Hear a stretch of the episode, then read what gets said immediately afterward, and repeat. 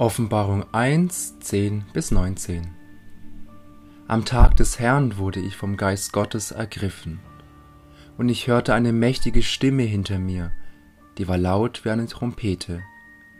Die Stimme sagte, Schreib in ein Buch, was du siehst, und schick es an die sieben Gemeinden. Ich drehte mich um, um zu sehen, wessen Stimme da mit mir redete.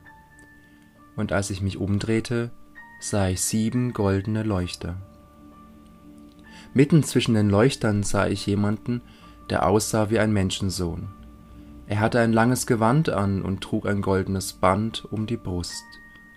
Sein Kopf und seine Haare waren weiß wie weiße Wolle, ja wie Schnee, seine Augen glichen lodernden Flammen. Seine Füße glänzten wie Gold, das im Schmelzofen glüht, seine Stimme klang wie das Tosen von Wassermassen. In seiner rechten Hand hatte er sieben Sterne und aus seinem Mund kam ein doppelschneidiges, scharfes Schwert. Sein Gesicht leuchtete so hell wie die Sonne zur Mittagszeit. Als ich ihn sah, brach ich wie tot vor ihm zusammen. Er legte seine rechte Hand auf mich und sagte, Fürchte dich nicht, ich bin der Erste und der Letzte und der Lebendige. Ich war tot, doch schau her, ich lebe für immer und ewig, und ich habe die Schlüssel zum Tod und zum Totenreich. Schreib auf, was du gesehen hast, was jetzt gerade geschieht und was später geschehen wird.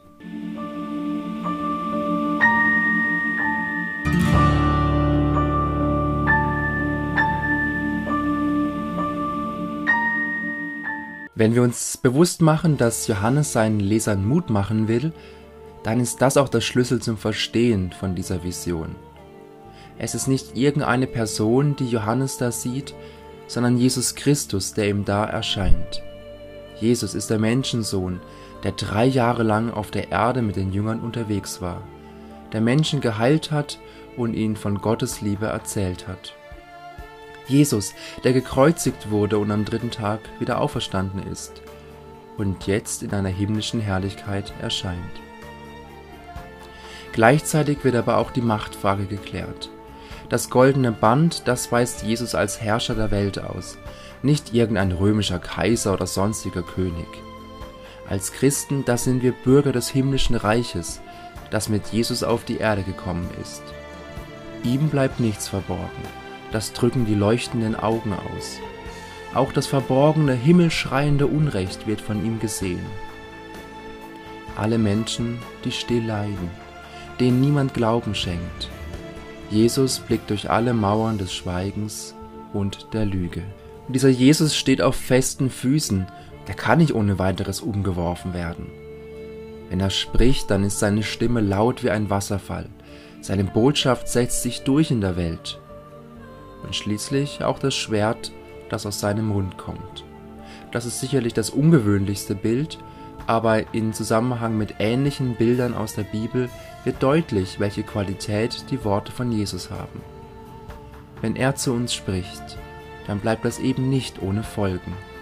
Es kann wehtun, wenn wir merken, dass nicht alles gut ist in unserem Leben, dass wir oft falsch liegen mit unseren Meinungen und Verhalten. Aber es ist auch ein Schwert, das klar zwischen Recht und Unrecht trennt, damit wir uns bewusst werden, auf welcher Seite wir stehen.